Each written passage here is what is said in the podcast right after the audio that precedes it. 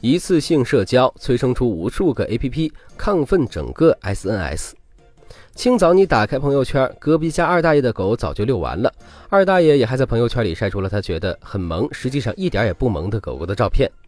看到几个月前旅游时 AA 制付钱认识的另一个城市的女孩在微博表示正在准备期末考试。然而，除了和他在旅游时吃过饭外，你并不知道对方更多。周末爬山，公司小区的便利店小妹妹晒出了自拍照，和无数的自拍一样，岁月静好，现实安稳。这些例子是不是很熟悉？这些人存在我们每个人的生活中，我们正以这样的方式生活在他们的社交网络里。这种也是一个短暂的交流或者见面，再通过 SNS 连接把两个陌生的关系联系到一起，便叫做一次性社交。诞生于这种一次性的关，诞生于这种一次性关系的 APP，如微信、如陌陌，大大的改变了人们的习惯，从生活到娱乐，从社交到商务。移动互联网将互联网移动化，人们可以在移动中依靠手机设备，随时随地接入网络，进而获取信息，进行商务、娱乐、社交等各种数据。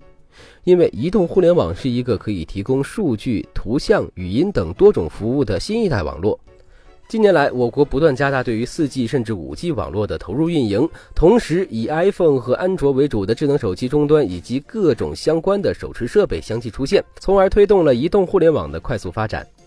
在传统互联网中，互联网服务提供商很难对用户有所控制，而移动互联网下，运营商几乎掌握了用户的基本信息。正是如此，移动互联网才更加真实化、可信化。加之受到移动终端体积和电源的种种限制。能否高质量的实现其功能显得至关重要。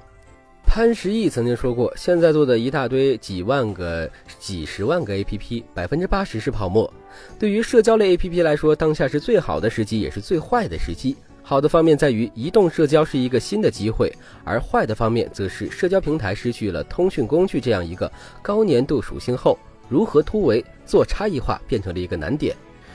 微信作为最大的社交平台，微信打通了游戏好友的社交关系链，接入电商，同时解决了人们的出行需求。天天游戏系列、京东、滴滴打车都是其典型案例。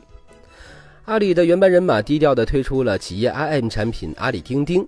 企业 IM 企业办公也是一个巨大的市场。